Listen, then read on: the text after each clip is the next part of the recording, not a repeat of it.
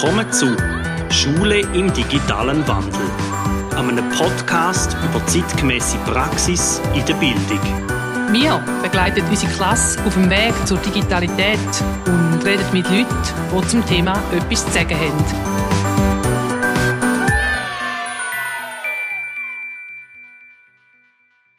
Herzlich willkommen zu der zweiten Folge von Schule im digitalen Wandel. Heute mir gegenüber ist der Andi Brugger von der PH Schaffhausen. Andi, danke vielmals, dass du bei uns mitmachst. Wer bist du? Vielen Dank, Reto, dass du mich eingeladen hast in euren jungen Podcast. Freut mich sehr. Und dass du auch extra auf Schaffhausen gekommen bist für unser Gespräch. Und ich bin, wie du schon gesagt hast, der Andi. Ich bin äh, Familienvater von drei Kindern, verheiratet. Und mich interessiert ähm, schon seit einigen Jahren oder vielleicht muss ich noch sagen, was ich noch sonst dazu bin. Ich bin natürlich nicht nur Familienvater, sondern beruflich bin ich original Säcklehrer und seit drei Jahren arbeite ich an der PH Schaffhausen im Bereich Weiterbildung für Medienbildung und Informatik. Und ich interessiere mich einfach schon sehr seit vielen Jahren dafür, was, wie wir Menschen in dieser Welt, in der wir leben, dass sich zunehmend digitalisiert und eben die, der digitale Wandel, stattfindet, bis hin zu Kulturtechniken, wie ähm, leben, lernen, arbeiten wir eigentlich in dieser Welt? Das interessiert mich schon sehr lange. In unserem Podcast geht es ja um den digitalen Wandel. Was ist der digitale Wandel? Und jetzt das in einem Satz wissen? Nein, du darfst gerne ein bisschen ausführen. ja, ähm, also ich glaube, wichtig ist, dass man unterscheiden zwischen zwei Begriffen. Der eine Begriff ist Digitalisierung und für den anderen, für das andere, was wir jetzt dann gerade noch besprechen, gibt es verschiedene Bezeichnungen. Das ist manchmal, glaube ich, ein bisschen verwirrend. Aber äh, manchmal nennt man das digitaler Wandel, ähm, digitale Transformation. Digitalität, habe Kultur ich schon von der Digitalität, genau. Und aber im Grunde wollen viele von diesen unterschiedlichen Begriffen glaube aber auf etwas Ähnliches raus. Aber ich glaube, man muss wieder einen Unterschied im Grundsatz können erkennen Und das Einfachere zu erklären ist eigentlich das andere Wort, nämlich Digitalisierung.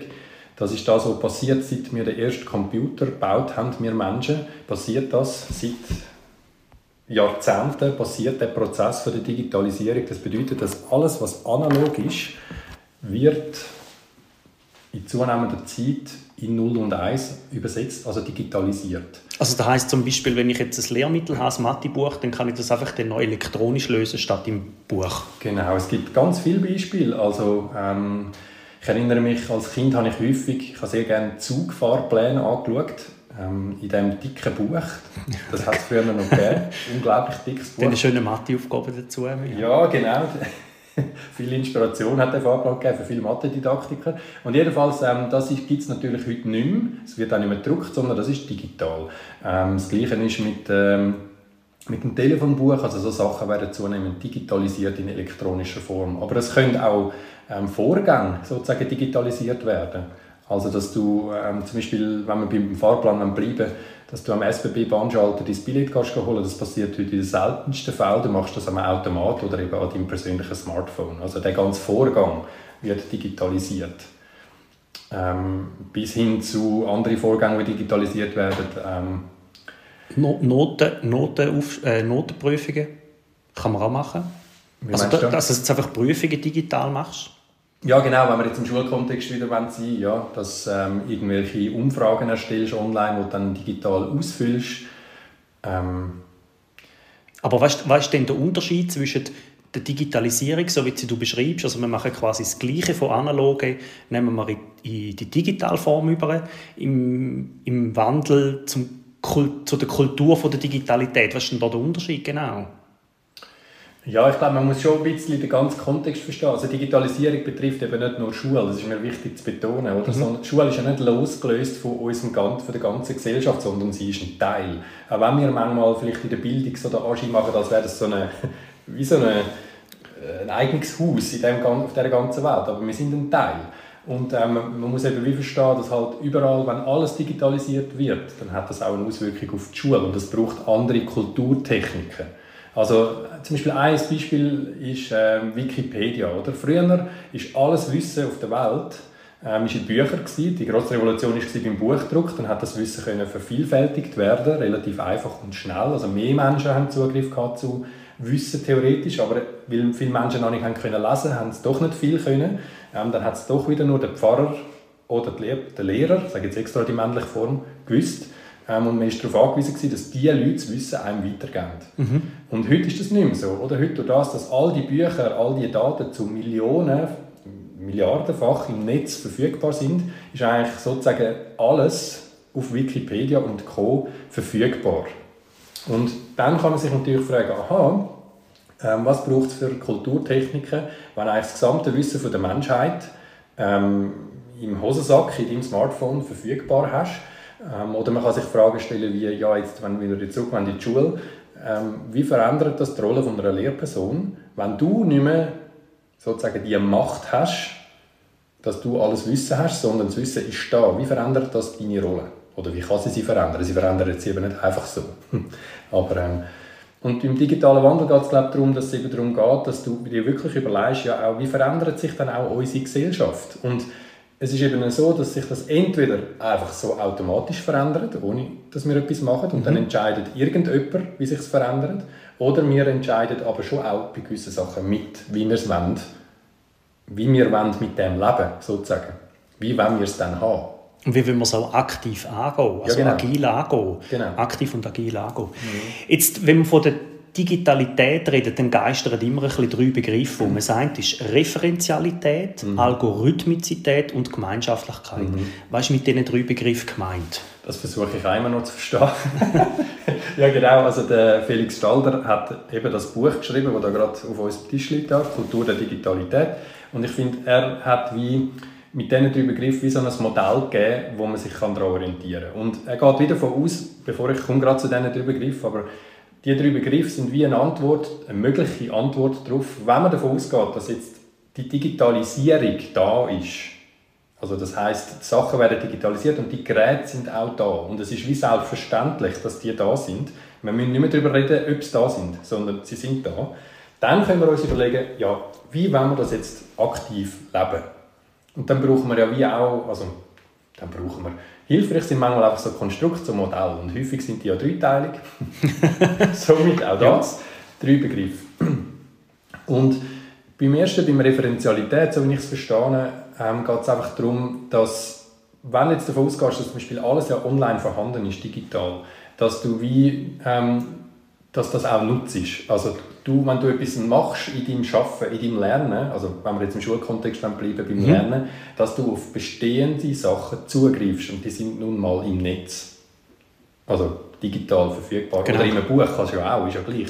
Aber einfach, ähm, du, tust so, du tust schauen, was gibt es schon und sozusagen dann kannst du wie ähm, ähm, das auch wieder neu für dich verwerten, neu brauchen, neu in etwas Neues umwandeln. Also man könnte es eigentlich auch in einem Satz sagen, die Referenzen haben sich erweitert von einer Person aufs ganze Netz. Ja, wenn... Möglichkeiten, die es auch bietet, oder? Ja, genau.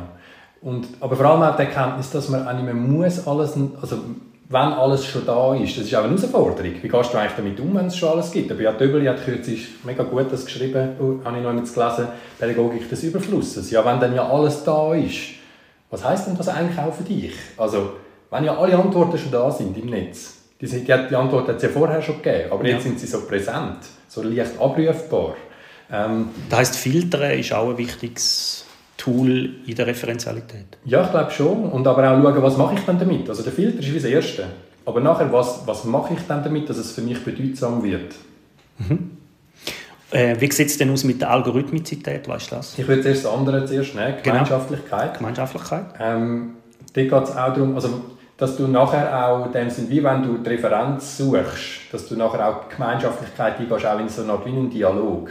Ähm, er hat so, es gibt verschiedene Beispiele, ähm, ich weiß nicht, ob Twitter gerade das Beste ist im aktuellen Kontext, aber, aber ähm, du kannst theoretisch, wenn du etwas gesehen hast, du hast irgendeine Frage, du gehst referenziell, gehst du schauen, was ist da schon rum und nachher tust du es aber auch wieder ähm, gemeinschaftlich raus.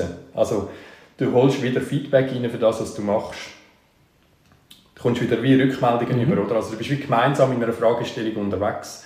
Das ist, ähm, oder auch Gemeinschaftlichkeit kann auch bedeuten, dass du gemeinsam an einer komplexen Fragestellung oder an einer komplizierten Fragestellung umdenkst und nicht allein. Aber eigentlich geht es darum, dass du wie nicht nur Referenz, was es schon gibt, sondern auch was du machst, auch wieder rausspielst, auch wieder teilst. Mhm. Also Web 2.0 war da auch ein grosses Stichwort. Gewesen.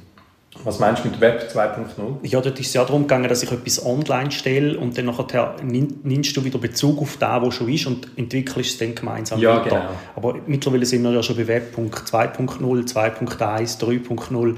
Dort sind wir jetzt sogar noch mal einen Schritt weiter. Oder? Ja, ich glaube, da geht es eben auch darum, bei dieser Gemeinschaftlichkeit auch, dass ähm, also es ist eben auch eine Frage, die man sich stellen kann, geht man jetzt geht man eher den Weg von OERs, also dass man möglichst viel Wissen oder auch ja, teilt, wie jetzt euer Podcast übrigens, dass der einfach ohne Paywall, der ist oder nichts, der ist einfach da. Und ähm, ähm, oder ob man dann wieder irgendwelche Hürden einbaut, die eher wieder so ein totalitär sind, das ist kein doofes Wort, aber einfach ähm, wo eher aber dann wieder so ein bisschen Hämmer sind für das, ähm, weil und in dieser Gemeinschaftlichkeit, oder? Wenn du wieder in Dialog willst treten, dann ist das auch viel einfacher, wenn du das ohne Hürden raushaust. Was ist denn zum Beispiel so ein Hämmer? Ja, wenn, wenn ich jetzt, sagen wir, wenn ich gemeinschaftlich unterwegs bin und ich mache das auf einer Plattform, wo man irgendwie muss 10 Stutz pro Monat zahlen damit das passieren kann, ähm, dann hast du wieder nur einen gewissen Teil von Leuten, die dort dabei sind. Mhm. Oder wenn du sagst, ähm, dein Podcast, ähm, der kostet keine Ahnung, so und so viel pro Monat, dann, das kannst du schon machen, weil du musst auch von irgendetwas leben. Aber vielleicht hat der Podcast auch eine andere Währung für dich, anstatt jedes Mal zahlt jemand zwei Stunden, wenn er deinen Podcast lost. Vielleicht entsteht ja daraus etwas anderes, was für dich nachher in der Währung ist. Mhm. So. Also der Dialog und die Weiterentwicklung von meinem Unterricht ist zum Beispiel meine Währung, die ich ja, zum Beispiel auch aus dem Gespräch jetzt mit dir ziehe. Oder? Ja, bei dieser Gemeinschaftlichkeit ist ähm, ähm, Dutta Haug-Thum, die hat auch die hat auch schon über das nachgedacht. Ähm, da liegt eben gerade auch noch das Buch da. Aber vielleicht können wir die noch verlinken in den Show Notes. Machen wir. Beide Bücher noch gut. Ähm, sie hat also ein Projekt ähm, beschrieben. Gott, jetzt ist mir gerade der Name des Projekts empfohlen. Ähm, um was geht es denn inhaltlich in diesem Projekt? Ja, die, sie hat wie so ein Projekt beschrieben, wo, wo die drei Begriffe zeigt. Also sie hat mit Primarschulkind hat sie, äh, ist in den Wald gegangen. Schau genau, hat es glaube geheißen. Ist ja gleich. Ich weiss den Namen nicht mehr genau, müsste nachlesen. Ähm, und dort ist es darum gegangen, dass sie zuerst mal schauen, referenziell, ja, was gibt über den, also sie sind zuerst in den Wald schauen. Und dann mal, was will ich überhaupt über den Wald herausfinden? Sind eigentlich meine Fragen zu dem Wald. Mhm. Und nachher so ein bisschen referenziell, was gibt es denn schon für Antworten im Netz rund um diese Frage?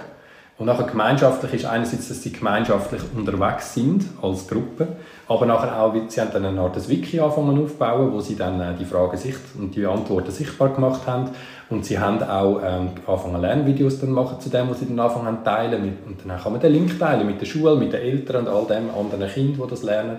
So entstehen dann wieder wie neue auch so Dialoge oder, über Inhalt. Ähm, und man kann gemeinsam neues Wissen generieren. Und die Algorithmizität ist natürlich dann, dass man auch einen Algorithmus dafür verwendet, dass man überhaupt gefunden wird zum Beispiel, dass mhm. das überhaupt kann wachsen kann. Ja, also was ist denn Algorithmizität allgemein? Also was ein Algorithmus ist, ähm, puh, ein Algorithmus ist grundsätzlich ähm, wie ein Abfolg. Ähm, also du sagst, ein Fachrezept ist auch ein Algorithmus, wenn du so willst. Ein Abfolge von Befehlen, die zu irgendetwas führen. Und Algorithmen gibt es im Netz zuhauf, die irgendwelche Sachen machen.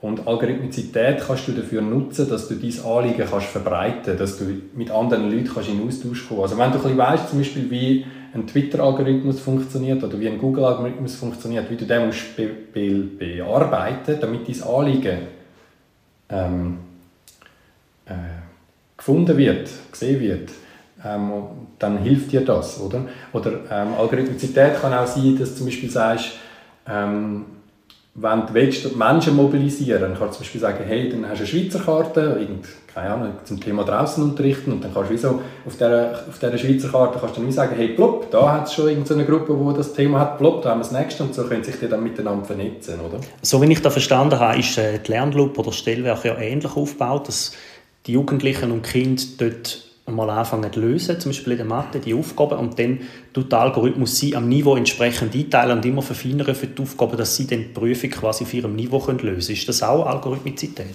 Hm. Es ist definitiv ein Algorithmus. Mhm. Ob das...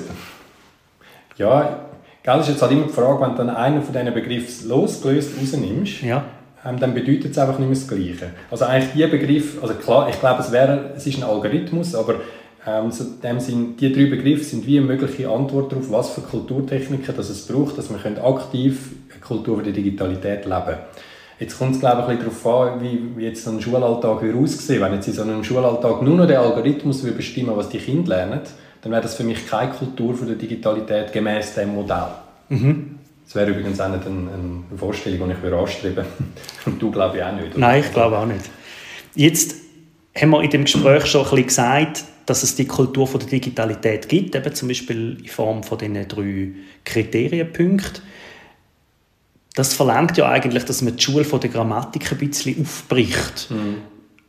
Du redest viel von dem. Was ist die Schule von der Grammatik? Die Grammatik von der Schule, äh, das ist wie so eine Art, kannst du dir vorstellen, wie die DNA von einem Menschen sozusagen. Und ähm, das sind das sind wie so Merkmale, die so eine Schule auszeichnet. Zum Beispiel? Ähm, traditionellerweise ist äh, in der Grammatik von der Schule äh, machen, ist sehr häufig zum Beispiel das 7G-Prinzip. Also alle Kinder machen das Gleiche auf die gleiche Art, im gleichen Tempo, im gleichen Raum, mit dem gleichen Hilfsmittel, zu der gleichen Zeit. Ich weiß jetzt nicht, ob ich alle sieben verwünscht habe. Mhm. Aber, ähm, Können Sie es vorstellen? Genau. Ähm, oder ein anderes, ähm, eine andere Grammatik von der Schule ist zum Beispiel, dass es sehr häufig lehrpersonenzentriert ist und nicht lernendenzentriert. Mhm, und so wie ich es verstanden habe, äh, wir machen 45 Minuten Lektionen. Zum Beispiel. Wir teilen die Fächer genauso auf, wenn wir es haben, die Deutsch, Mathe, NMG, genau. nachhaltige Entwicklung, als auch man macht am Schluss von einer Lerneinheit eine Prüfung. Genau. Oder Hausaufgaben. Ja, genau. Das ist also das Thema. Also du sprichst die Sachen an, wo die sozusagen Sachen, die man halt macht. Ja. Das ist so eine Grammatik für die Schule. Und das passt, also viele von diesen Sachen sind halt auch völlig quer zu diesen Anforderungen oder zu diesen Entwicklungen. Also jetzt haben, wir, jetzt haben wir von der Grammatik von der Schule geredet und die Kultur von der Digitalität und die zwei Sachen beißen sich ja wie ein bisschen. Und wie kann ich jetzt das miteinander vereinen, beziehungsweise die Grammatik von der Schule durchbrechen? Hm, zwei Sachen kommen mir spontan in den Sinn. Erstens ist einfach machen. Machen. Ja. Handeln. Ja. Und zwar nicht warten, bis irgendjemand von oben, ich sage jetzt bewusst von oben, in einer anderen Hierarchiestufe sagt, dass wir das sollen machen, sondern machen, Initiative zeigen. Ähm, weil ich habe selber herausgefunden, dass je häufiger dass man dann anfängt zu machen, irgendjemand hat mal zu mir gesagt, eine Aufgabe, es ist ein Unterschied, ob du eine Aufgabe ausfüllst oder ob du sie erfüllst. Und ich entscheide mich zunehmend fürs Ausfüllen. Mhm. Weil wenn, wenn ich mich für das entscheide, dann merke ich auch immer mehr, wo Grauzonen sind, wo sind Graubereiche. Weil häufig in dieser Grammatik von der Schule haben wir das Gefühl, dass wir etwas machen müssen, zum Beispiel 45 Minuten Rhythmen. Mhm. De facto das sagt niemand. Es gibt einfach eine Stundendotation, wo politisch erkämpft worden ist, dass zum Beispiel Mathe so und so viele Lektionen muss haben in der 5. Klasse. Aber wie du das in deiner Woche gestaltest, ist eigentlich äh, zu weitem Grad in deiner Methodenfreiheit. Oder? Und ähm, also das heißt einfach machen. Und ähm, nicht zu lange warten, bis irgendjemand etwas sagt, man soll in die Gang kommen. Und das Zweite ist schon auch, finde ich, miteinander über das überhaupt zu schwätzen. Also das, was wir jetzt da gerade machen. Ähm, du hast mich jetzt da, also mir ist noch wichtig zu betonen, auch wenn ich mich jetzt schon viel mit dem auseinandergesetzt habe, ich will mich nicht als allwissend oder irgendwie Überexperte für das anschauen, sondern ähm, mehr, ich bin einfach sehr neugierig. Aber indem du das natürlich sagst, lebst du die Kultur von der Digitalität schon voll, weil man geht ja davon aus, es gibt immer andere, die noch etwas zu sagen haben und einen neuen Blickwinkel ja, können reinbringen können. Ja. ja, genau. Und ich wünsche mir einfach, dass wir viel mehr wieder anfangen, über, das, über diese Sachen zu schwätzen. Und zwar so, dass wir nicht Grabenkämpfe schwätzen machen. Mhm. Es geht nicht ums Recht haben, sondern in dieser Welt, in der wir leben, ähm, was, was für Kompetenzen also klar, der Lehrplan gibt uns Kompetenz ja wie vor, das ist die gesetzliche Grundlage. Aber dennoch schon ein bisschen überlegen, hey, ja, das ist der Lehrplan, aber was sagt denn auch noch die Welt? Also so, äh, das ist das Stichwort Future Skills, oder? Die kannst du auch wunderbar, kannst die auch noch einordnen, die, die passen gut zu der Kultur für die Digitalität, oder? Also ähm, zum Beispiel ein, ein Future Skill ist zum Beispiel äh, Happiness, also Zufriedenheit.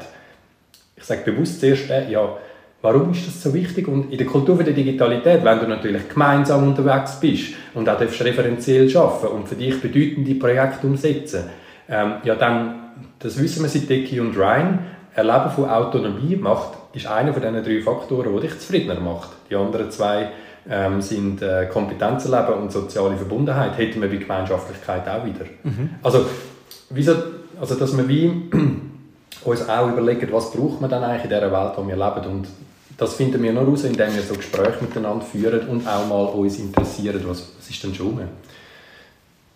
Lernen. Lernend bleiben. Die äh, PH Zürich hat ja den Kompass vom digitalen Wandel herausgegeben, wo du im mhm. Hintergrund auch mitgeschafft hast, um den mitentwickeln. Da haben wir ja eigentlich ein wunderbares kooperatives Tool zusammen entwickelt, das jetzt unter dem Patronat von der PH Zürich läuft. Magst du ein bisschen erzählen, wie sind ihr denn zu dem überhaupt gekommen? Weil da lebt ja die Kultur von der Digitalität extrem. Also du meinst den Vorgang? Lebt der Vorgang, ja. Aha. Ja, ein spannender Vorgang gewesen. Also ich möchte sagen, äh, wirklich die grosse Arbeit hat auch, haben auch die Leute von der PA Zürich gemacht, also es ist schon richtig so. ähm, aber gell, es ist eigentlich aus einem Bedürfnis heraus entstanden. Also wir haben, gell, wir kennen uns einfach so aus dem Bereich über die Jahre, haben über PHs verteilt, kennen wir uns, wir sind vernetzt, oder? Also es sind so ein paar Menschen, die sich mit ähnlichen Themen in der Weiterbildung oder in der Beratung befassen. Und wir haben herausgefunden, in so Gesprächen, wenn wir in Schulen kommen und uns über Schulentwicklung oder eben digitalen Wandel unterhalten, dann ufert es so schnell aus und dann ist schnell so ein Thema präsent, zum Beispiel die WLAN-Abdeckung. Ja, oder? kennen wir bei uns in der Schule jetzt gar ja. Ich meine, die Themen sind wichtig, also nicht falsch verstehen, das sind wichtige Themen, aber häufig haben wir festgestellt, hey, dann bist du so lange dort und dann geht alles andere vergessen. Und das ist für uns einfach auch sehr, einerseits herausfordernd gewesen und auch ähm, manchmal ein bisschen unbefriedigend. So. Und dann haben, dann haben wir wie angefangen, ähm, so ein bisschen brainstormen, ähm, was, was, was es dann für ein Werkzeug könnte geben, dass man im Gespräch wie so auf einem Tisch könnte auslegen ähm, dass man miteinander das eher so ein bisschen präsent hat, auch visuell. Wir sind sehr Fan von visuell, visuellem Arbeiten. Und dann haben wir irgendwann mal auf ein Mindmap aufgebracht, dass man das Mindmap auf den Tisch legen könnte ähm, und dann haben wir gemerkt, dass das Mindmap einfach sehr schnell sehr groß geworden ist, nicht mehr lesbar ja. auf dem Tisch. Und dann hat der Tom, Tom Staub, Grüßli an Tom, hoi, ähm, hat, äh, glaube mal die Idee gehabt für ein Kartenset. Und so ist die Idee von dem Kartenset aufgekommen. Also ich habe das Kartenset ausprobiert mit mhm. meinem Team. Ich habe das führen genommen, weil ich das bei dir einmal kennengelernt habe als Tool. Mhm. Und es ist noch spannend gewesen. Also die einen haben wie mal gemerkt, ah, Digitalität ist ja, die ist ja viel größer und der Kulturwandel kann, wenn man will, sehr viel umfassen. Ich möchte gerne auf die fünf Themenfelder, die wir dort so ein bisschen ausdingselt haben, äh, aus, ausgearbeitet haben, eingehen. Und zwar, das eine Themenfeld sind wie so ein bisschen Personen und Kompetenzen. Da geht es um personale, soziale Kompetenzen, Anwendungskompetenzen der Lehrpersonen im Bereich digitaler Wandel, Mediendidaktik, Fachkompetenz, Medieninformatik und Haltung. Jetzt am Thema Haltung bin ich momentan viel dran. Das ist auch ein Schlagwort, das viel bei Schulentwicklungen umgeistert. Was für eine Haltung sollte man denn haben für die Kultur der Digitalität? Hm, das ist eine gute Frage. Äh, eine neugierige Haltung hilft schon mal sehr. Ähm, die Haltung hat für mich mit, dem, mit der Frage, die du stellst, auch zu tun. Also, es gibt ein paar übergeordnete Haltungen, wo wir ähm, sage ich jetzt mal, eben wie Neugier oder ähm, auch Reflexion, also gegenüber dem. Aber ähm, so ein bisschen, welche Werte sind uns wichtig? Also so Haltung auch rund, vielleicht ist, wir haben das lange diskutiert, sollen wir Werte oder Haltungen nehmen, aber ähm, zum Beispiel auch so ein bisschen die Frage, wenn man sich um Wert diskutiert, ähm, oder weil, wenn wir jetzt wieder zurückgehen zu der Digitalisierung, weil es wird eben alles digitalisiert und du kannst auch recht doofes Zeug digitalisieren. Wie zum Beispiel, dass Kind sich Notizen machen auf dem Tablet, anstatt dass es rasch von Hand könnte machen, was zum Teil schneller geht. Ja, oder noch doofer. Also, ja. ähm, wenn zum Beispiel, ähm, wenn du eine Lehrperson bist, die extrem, sage ich jetzt mal, ähm, dem Sinn machtzentriert schafft, ich wollte das jetzt nicht zu fest werten, sondern mehr beschreiben. Also es gibt Lehrpersonen, die nutzen ihre Macht auch, das Gefälle von Hierarchie, um so ein mit dieser, mit dieser, mit dieser Angst, Schrägstrich Respekt auch zu schaffen und zum Beispiel auch sehr fest ähm, so, so in dem Micro-Teaching jeder Lernschritt wird kontrolliert, oder? Und ähm, so ein Minischritt und nur dann gehst du weiter, wenn du den Schritt erreicht hast. Und wenn du so Haltungen digitalisierst, dann geht, kannst du das mit einem, mit einem Tool natürlich noch viel krasser machen. Also, also, du kannst jeden Schritt kontrollieren? Ja, zum Beispiel nur schon, wie viele Sekunden hast du überhaupt gebraucht, äh, wie viele Mal hast du es probiert. Ähm, und ich glaube, manchmal sind die, und du könntest aber mit dem gleichen Tool könntest du auch andere Haltungen digitalisieren. Die Frage ist aber, was ist die Haltung? Und darum, glaube ich, sind es ein paar grundsätzliche Werte rund ums Lernen ähm, die sind schon sehr wichtig, dass man mal miteinander über das schwätzt. Was ist denn unser Lernverständnis? Was ist unser Menschenbild? Sehr wichtig. Ja, und, und das hat auch nachher wieder mit Reflexionsfähigkeit zu tun. Und ich finde auch, dass man wirklich einfach mal miteinander über das kann, kann reden kann. Was, was ist denn für uns gutes Lernen? Also was ist Lernen überhaupt? Ähm, lerne ich selber eigentlich noch? Ich, Lehrperson, mhm. lerne ich noch? Weil ich bin ja eigentlich auch Expertin oder Experte fürs Lernen. Was sagt das dann über mich aus, wenn ich selber aufgehört habe zu lernen? Ja, also ich, ich tue meinen Schülerinnen und Schülern da immer erzählen, was ich jetzt gerade für meine Fallschirmprüfungen muss lernen, für ja. praktische, theoretische, wie mache ich da und so. Also ich versuche das wirklich mhm. auch vorzuleben und ich glaube, mhm. dass da ähm, auch, auch Vorbildsfunktion ist für mich ein wichtiger Punkt in der Haltung mhm. von der Digitalität. Was sagst du den Lehrpersonen, die eher Respekt und Angst haben, sich nur schon an das Thema anzuwagen? Oder? Also, ich merke einfach, wenn du, wenn du ein bisschen kritisch bist, was durchaus auch berechtigte Punkte sind, macht man ja in der Haltung eher zu. Mhm. Wie, wie kannst du dem entgegenwirken? Also grundsätzlich hilft es, glaube ich, wenn man mit Verständnis reagiert. Weil Druck, Gegendruck auf Druck, also das erzeugt, eben das macht zu und das, das, dann hat das blockiert, oder? Ähm, ich glaube, wenn man kann im Gespräch herausfinden was eigentlich die eigentlichen Ängste sind, ja, dass man wirklich mal versucht zu verstehen, was sind denn die Ängste überhaupt und vielleicht auch miteinander kann die vielleicht sogar entkräften. Also ich warte nicht, wenn du redest, bis ich dir kann sagen wie es wirklich ist, sondern ich lasse dir wirklich zu. Mhm. Ähm, dass du mir, ich glaube, das brauchen wir. Und ähm, nur so, aber schon auch mit dem Wissen, dass, und für mich Bedingung ist aber, dass man überhaupt darüber schwätzt. Also für mich geht es nicht, dass man einfach das wie totschweigt und nicht mehr über das redet und sagt, ja, ja, ähm, das Digitale, das, nein, wir müssen, wir müssen über das schwätzen. Weil, ähm, ich glaube, ich, sonst Nein, ich will nicht schwarz malen, aber ich glaube, Schule, damit Schule, Volksschule, ich bin immer noch überzeugt vom Modell Volksschule. Wirklich. Ich finde es enorm wichtig, aber ich glaube, damit wir können, ähm, dass das so etwas Gutes bleibt, müssen wir über die Entwicklungen schwätzen. Nämlich auch, was es mit den Menschen macht. Da kommen wir mal zum nächsten Thema. Unterricht ist so das nächste große Feld im Kompass vom digitalen Wandel. Mhm. Es geht um Lernkultur, fachliche Kompetenzen, Arrangement, Klassenadministration, Beurteilung, Lehrplan, Medienerziehung, Lehrmittel und Lehrplattformen, überfachliche Kompetenzen. Du hast jetzt Future Skills erwähnt. Man kann die Future Skills ja auch nach den vier Ks mhm. auf, auf, auf, aufbrechen. Und ich glaube, die 4Ks schwingen da bei all den Sachen, die ich jetzt vorher aufgezählt habe, mit. Was sind denn die 4Ks, Andi? Die 4K sind Kreativität, Kollaboration, Kommunikation und kritisches Denken. Und was hat jetzt damit Kultur vom digitalen Wandel zu tun? Ja, eben in dieser Welt, wenn in der, wenn die Welt prägt ist, also zunehmend alles digitalisiert wird und sich das Leben verändert in dieser Welt, ähm, sprich ganz viele ähm, Vorgänge werden digitalisiert, Jobs verschwinden, neue entstehen.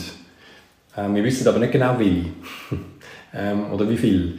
Ähm, was brauchen dann Menschen da für Fähigkeiten? Und ein großes oder ein Ansatz ist, dass man sagt, es sind Sachen, die Algorithmen im Moment noch nicht können.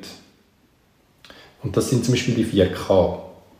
Ähm, und die werden aber manchmal ein bisschen missverstanden. Also zum Beispiel Kreativität wird häufig so verstanden, dass man dann einfach irgendwie kann ein bisschen gut malen oder äh, ein bisschen, ein bisschen gut schreiben ähm, Aber man kann eben auch sagen, Kreativität ist eben auch ähm, äh, zum Beispiel neues Lernen. Also aus, aus referenziell, aus etwas, was schon besteht, etwas Neues, Eigenes machen. Also zum Beispiel die ganze Meme-Geschichte ist so eines von diesen Beispielen. Die Meme-Kultur, ich meine, ist eine grossartige Leistung eigentlich von dieser Generation, die Meme-Kultur. Die haben nicht wir gemacht und ich Reto, sondern die unten dran, oder? Ja. Ähm, die haben die Meme-Kultur, also unten dran die Jüngeren, wollte ich damit sagen, ähm, prägt. Ähm, also das heißt wirklich auch, kreativ heisst auch neu denken, neu schaffen, neue Arbeitsmodelle. Ähm, auf LinkedIn folge ich zu einer, ähm, die, die, die schafft und lebt im Van auf die Idee musst du zuerst mal kommen. Mhm. Und, ähm, und warum das wichtig ist und so, das ist jetzt einfach ihr Ding, oder? Aber einfach eben, Kreativität heisst auch neu denken, neu schaffen. Ähm, und ich glaube schon auch, Kollaboration zum Beispiel wird auch häufig so ein bisschen abda hinzu, man macht ein bisschen Gruppenarbeit.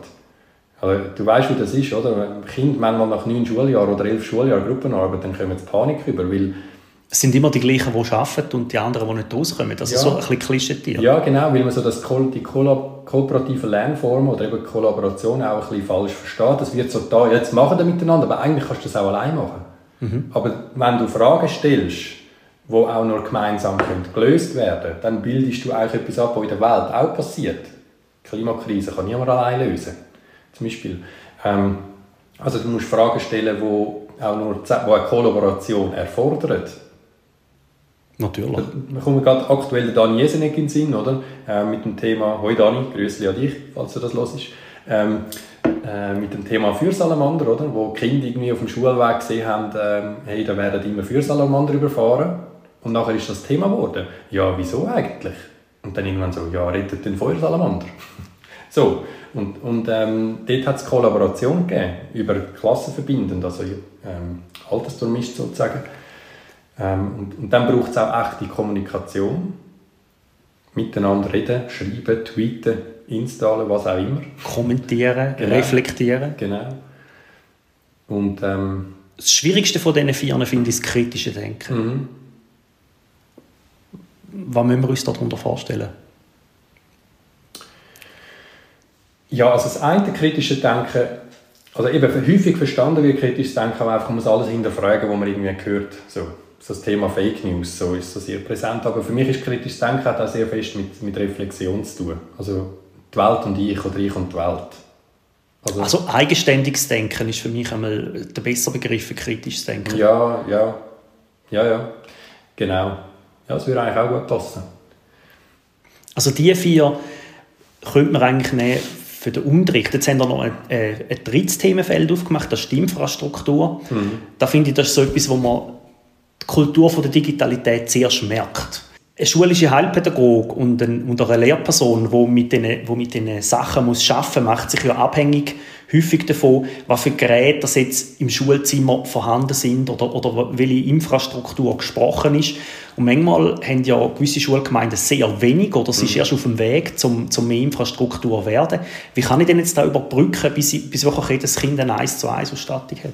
Was kann ich denn jetzt gleich schon machen im, auf dem Weg zur Digitalität? Mhm. Jetzt verstehe ich es. Ähm, also erstens mal, glaube ich, dürfen man sich fragen, ab welcher Stufe macht das 1 zu 1 überhaupt Sinn? Also sich mit dem auseinandersetzen, brauche ich das überhaupt? Und die Frage auch, was brauche ich? Also, gell, ich meine, bei der Infrastruktur, ähm, du hast auch das Geld erwähnt. Also ich, bin, ich finde eben, es ist, die Infrastruktur an sich ist nicht der Lehrperson ihre Aufgabe, oder? Sondern ich glaube, was man aber als Individuum kann machen kann, ist, wenn man eine Schulleitung hat, und das haben die meisten Schulen in der Schweiz, jetzt in dem Kanton, wo du jetzt gerade bist, in Schaffhausen eben noch nicht, darum betone ich das so, aber eigentlich ist es wie, du kannst als Individuum zu der Schulleitung gehen und einfach mal fragen, du, was ist eigentlich der Plan rund um die Infrastruktur? Einfach mal fragen. Und, und, und dann schaust du mal, was rauskommt. Ähm, und wenn nichts ist, dann kannst du eine externe Person hinzuziehen, die die Leute berät, wie man so einen Plan für die Infrastruktur machen soll. Das kann eine private Firma sein, ähm, das kann jemand von einer pädagogischen Hochschule sein, wer auch immer, aber dann wie externe Leute hinzuziehen.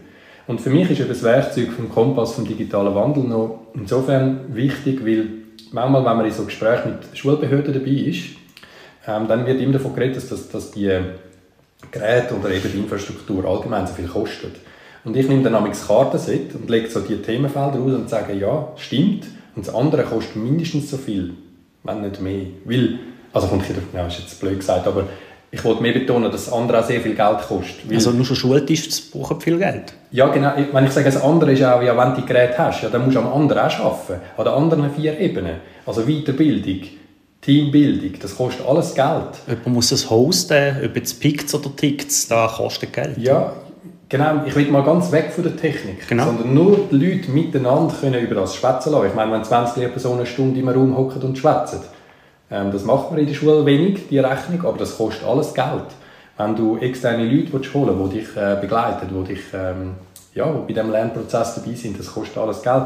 Und so, so ein Werkzeug kann eben helfen, wenn du mich fragst, was können Lehrpersonen machen, zum Behörden oder Schulleitungen sagen, hey, ähm, der Prozess vom Geld ist nicht abgeschlossen, wenn wir die Infrastruktur haben, sondern einerseits brauchen wir Zeitgefäß, um miteinander zu arbeiten und Zeit ist schlussendlich auch Geld. Und Geld, um noch irgendwelche Ressourcen reinholen, die uns dabei unterstützen. Das vierte Themenfeld ist Organisation und Struktur. Da geht es um Prozess, Visionen, Zusammenarbeit mit Eltern, Öffentlichkeitsarbeit, Support, Konzept. Jetzt mal aus Sicht von einer Schulleitung gefragt, was muss ich denn für eine Vision haben in der Kultur der Digitalität mit meiner Schule? Mm, für mich, also für mich ist ganz wichtig zu sagen, Vision ist nicht das Leitbild. ähm, also, äh, es kann ein Leitbild sein, muss aber nicht, je nachdem, was das für ein Leitbild ist. Und wie du das machst, ja, da gibt es ja ganz viele Möglichkeiten. Was ich wichtig finde, ist, dass du die Leute, die dort arbeiten und leben, also schlussendlich du verbringst ja so viel Zeit beim Arbeiten, ähm, schlussendlich lebst du eigentlich wie dort auch, verbringst einen Teil von deinem Leben, dass die dürfen an dieser Vision auch mit, die dürfen sich als aktiver Teil von dem fühlen. Also miteinander überlegen, hey, wohin soll es gehen? Das, das, das Bild, ich habe es gerade vor mir, von dieser Karte ist ja der Feldstecher, oder? Es könnte aber auch ein Leuchtturm sein. Einfach etwas, das dich energetisch anzieht. Also wo wollen wir eigentlich gehen? Wer sind wir da an dieser Schule? Und das Problem an diesen Visionen ist ja häufig, die machst du einmal, dann holst du irgendjemanden, also zum Beispiel mich oder wer auch immer, hey, machst du mit mir einen Tag zum Thema Vision? Dann sage ich, yes, ich komme, nehmen wir einen super Tag miteinander. Alle sind motiviert. Alle sind motiviert und dann bin ich wieder weg oder wer auch immer und dann ist es vergessen. Und das ist ein mega grosses, also ich finde, das ist wie so vertane Lebensmühe, das ist wie schade. Ähm, die Vision ähm, ist natürlich etwas, was du ein pflegen wie eine Pflanze. Also die muss allgegenwärtig spür und sichtbar sein. Aber natürlich, das mit dieser Vision ist auch wirklich etwas mega Schwieriges, Reto, finde ich, weil ähm, du hast ja auch Fluktuationen im Team, normal, normal ähm, dass du halt die Vision auch immer wieder führen nimmst und eben pflegst wie eine Pflanze. Ähm, in dem einen Buch, ähm, Schule ähm, wie heisst es, ähm, ich habe gerade den Namen vergessen, Schule 21 macht glücklich, glaube ich, heisst es. Dort hat es auch einen Schulleiter drin, der über das erzählt. Ähm, der hat, glaube eine Vision oder ein Leitbild mit fünf oder sechs Punkten. Und der tut einfach immer wieder so alternieren und jedes Jahr nimmt er wieder wie eins im Fokus. Und entsprechend von dem ähm, werden dann Teamweiterbildungen zum Beispiel gestaltet. Der letzte Bereich vom Kompass vom digitalen Wandel ist Team und Kooperation. Da geht es um Wissensmanagement, Kooperation, Dynamik und Emotionen, Teamkultur und Kommunikation. Du hast eine super Überleitung gehabt, vorher zum Thema Wissensmanagement. Da geht ja mit Fluktuationen verloren. Was kann man denn als Schulleitung machen, um, um da möglichst präsent behalten bei den Leuten? Was wollen wir, wo wollen wir her? Und was für Standards haben wir vielleicht abgemacht? Weil Qualitätssicherung ist in den Ende 90er, Anfang 1000er Jahren ein riesiges Schlagwort. Und jetzt ist das wieder wie vergessen gegangen. Ja, ich glaube, Schritt 1 wirklich überlegen, was meine ich eigentlich mit dem, mit dem Wissensmanagement. Ähm, so, das meiste, was ich gerade antreffe, der erste Gedanke, ist ähm, die Ablage von unseren Arbeitsblättern. Wo, lege ich, wo und wie lege ich die ab? Und ähm, für mich geht es aber schon ein bisschen über das aus, weil für mich ist das auch nicht mehr so eine zentrale Frage, weil wenn wir das Netz haben, findest du eigentlich zu allen erdenklichen Themen findest du in sehr kurzer Zeit irgendein Arbeitsblatt. Du bist eigentlich gar nicht darauf angewiesen, dass dein Team das auf deinen internen Server leitet, Prinzip. Ähm, es geht also glaube ich, auch darum, wie ähm, also klar, Materialteile, aber schon auch, wie, wie, können, wie bleiben wir eigentlich miteinander im Austausch? Wie lernen wir auch voneinander? Ähm, also ich meine, du machst ja auch mit deiner Klasse ähm, mit deiner SAP zusammen wirklich tolle Sachen. Aber wie macht dann ihr das eigentlich, dass die anderen von dem wissen? Darum machen wir den Podcast, ja, genau. weil, wir, weil wir wie wollen zeigen um was es uns könnte gehen. Und die, die wollen, nutzen dürfen. Und die, die sagen, das ist nicht gut, da sind wir auch nicht verrückt, das ist jedem selber überlassen. Also eben, das sind jetzt einfach mal so einzelne Punkte vom Kompass vom digitalen Wandel, wo ich gerne mit dir mal angesprochen habe. Für die, die es Wunder nimmt, man kann den gratis abladen man findet ihn im Netz, wir verlinken auch in den Show Notes verlinken. Und ich möchte jetzt gerne zu einem Abschluss kommen, Andi. Danke vielmals, dass du mit uns den Podcast oder mit mir gemacht hast. Am Schluss noch eine persönliche Frage. Du und bist auch Dozent, bist Studierender manchmal. Du machst auch die Weiterbildung von der PH Schaffhausen aus für die Lehrpersonen im Kanton Schaffhausen. Wenn du jetzt die Weiterbildungsangebot machst oder mit den Studierenden im Unterricht bist, was gibst du persönlich mit zum Thema Digitalität? Was ist dir wichtig? Ich habe auch für mich so ein paar Visionen für mich formuliert. Ähm, und eine ist, dass ich Lernumgebungen baue, wo Menschen, ähm, also wo ich Lernumgebungen baue, die durch Vertrauen funktionieren und mehr Sog als Druck und Menschen können ihr Potenzial entfalten. Das habe ich für mich mal so aufgeschrieben und entlang dieser Prämisse oder dem Glaubenssatz ähm, probiere ich die Angebote wie zu machen. Und dann kommt es halt ein bisschen darauf an, ob das ein Nachmittagsangebot ist oder ein, jetzt dann gerade einfach wieder eine vierwöchige Weiterbildung machen, die jeden Tag kommt, wo ich mich, das ist ein Highlight in meinem Jahr, mich immer wieder freue. Ähm, und, in so, und sonst versuche ich jetzt, wenn ich noch konkret werde, ich versuche einfach die Sachen einfließen zu lassen, also 4K zum Beispiel. Ähm, wenn ich eine Lernumgebung konstruiere, dann probiere ich mir einfach das immer wieder vor Augen zu führen, dass ich, weil ich bin ja selber auch geprägt durch diese Muster. Ich bin ja in einer, ich bin sozialisiert durch eine Schule, durch eine Bildung, die genau das hatte, die Grammatik von der Schule. Und ich muss eigentlich durchkritisch denken. immer auch wieder so mega, aha, halt mal schnell, du machst wieder irgendwie so etwas, weißt ähm, nein, oder ich, oder ich zeige es jemandem. Also eben, wie du das jetzt auch durch den Podcast beschrieben hast, also auch den Mut haben, etwas Unfertiges jemandem zu zeigen und zu sagen, du, kannst mal schauen, ist das 4K oder ist das 7G oder so. Ähm, und dann so. Und ansonsten wirklich einfach auch ähm, Freude am Lernen vorleben und zeigen. Und Freude am Neugier. Neugierig sein und etwas gestalten Und auch zeigen, dass Selbstwirksamkeit so ein krasser Treiber ist für Motivation. Das war ein sehr schönes Schlusswort. Danke vielmals, Andi, dass du dir Zeit genommen hast. Für unsere Zuhörenden, wir werden in den nächsten Podcast-Folgen miteinander die Themen, die der Andi jetzt auch angesprochen hat, aufarbeiten. Wir werden dazu einzelne Folgen machen, auch zu Themen, die Barbara und mich persönlich sehr bewegen. Und wir hören uns dann, wenn es wieder heißt Schule im digitalen Wandel. Danke vielmals. Danke, Reto. Bis zum nächsten Mal. Bis dann. Ich freue mich auf eure Folge.